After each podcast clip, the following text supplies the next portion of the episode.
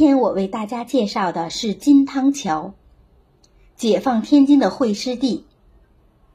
位于天津市河北区建国道西端与水稿大街之间的海河上。金汤桥建于一九零六年，由金海关道和澳义租界领事署及比商天津电车公司合资建设。取固若金汤之意，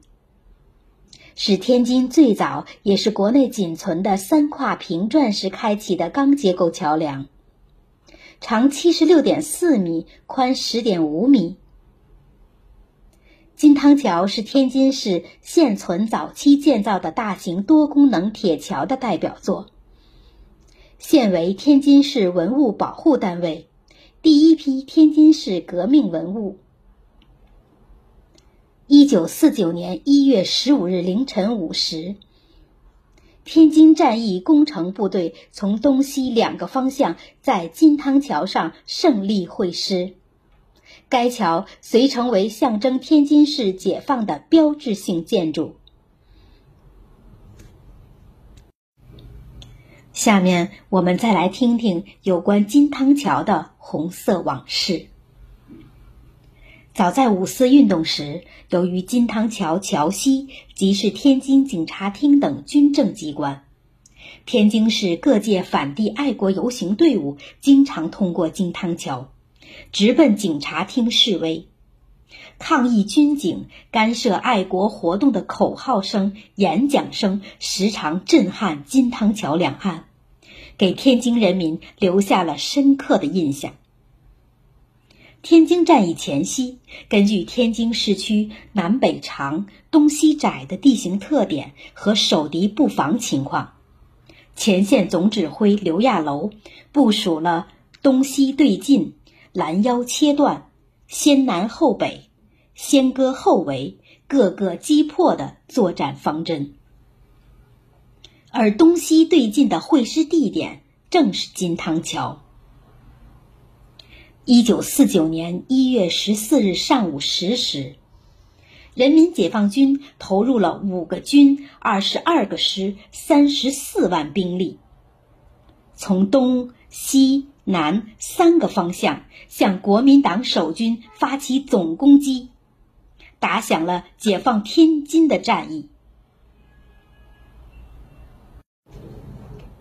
解放军东线部队向民权门挺进。民权门有守敌四个营，并配备一个团的机动兵力，碉堡近百座，还有电网吊桥，是敌人重点把守的八个门之一，被敌人称为天津之标准工事。争夺民权门是一场极艰巨的战斗，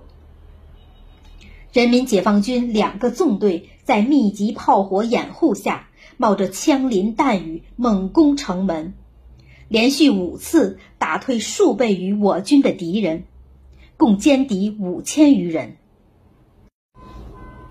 杀开民权门后，部队立即分四路沿着金钟河向西继续挺进，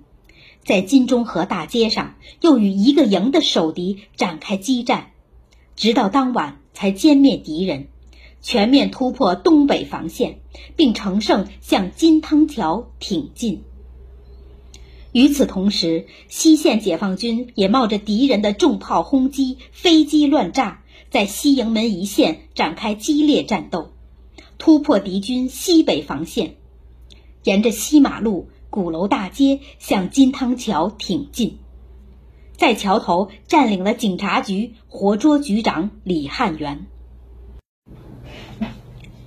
十五日凌晨，西线与东线解放军在金汤桥胜利会师，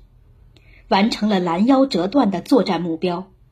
切断了国民党守军的南北联系，打乱了其作战部署，彻底动摇了国民党守军的信心，成为全歼守城敌军的关键。